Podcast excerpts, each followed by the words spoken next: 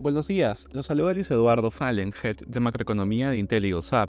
El día de hoy, lunes 19 de febrero, los futuros de las acciones estadounidenses avanzan durante la jornada. Sin embargo, la plaza de Estados Unidos estará cerrada por el feriado del Día del Presidente. En la eurozona los índices presentan retornos negativos luego de los máximos históricos alcanzados el pasado viernes.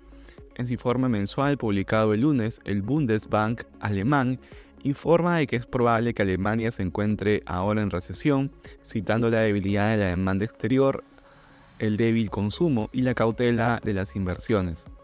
En Asia los mercados cerraron mixtos. En China las acciones reabrieron después de las festividades del Año Nuevo Lunar, con menor fortaleza de la que esperaban los inversionistas tras los fuertes números de viajes y gastos que indicaban un repunte del consumo doméstico. En Latinoamérica, en Brasil, se publicará la actividad económica de diciembre, esperando una disminución de menos 0.4%.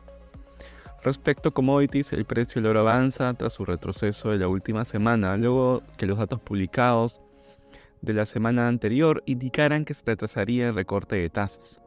Finalmente, el precio del petróleo avanza luego de que el conflicto en Medio Oriente continuara durante el fin de semana con incursiones israelíes que dejaron fuera de servicio el segundo hospital más grande de la franja de Gaza.